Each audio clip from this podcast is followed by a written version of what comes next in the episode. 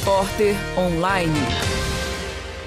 O Campus Coração Eucarístico ganhou um novo espaço cultural. O local conta com cafeteria, livraria, sala de exposições, reuniões e também espaço para oração. A ideia é que a área seja usada para encontros, lançamentos de livros e palestras. O espaço fica no prédio 7, no jardim central do campus. O local foi reformado, mas a obra tentou manter algumas características originais. O projeto foi feito pelo arquiteto Flávio Grilo. As obras do novo espaço cultural duraram cerca de 10 meses. Repórter Lorenza Lívia.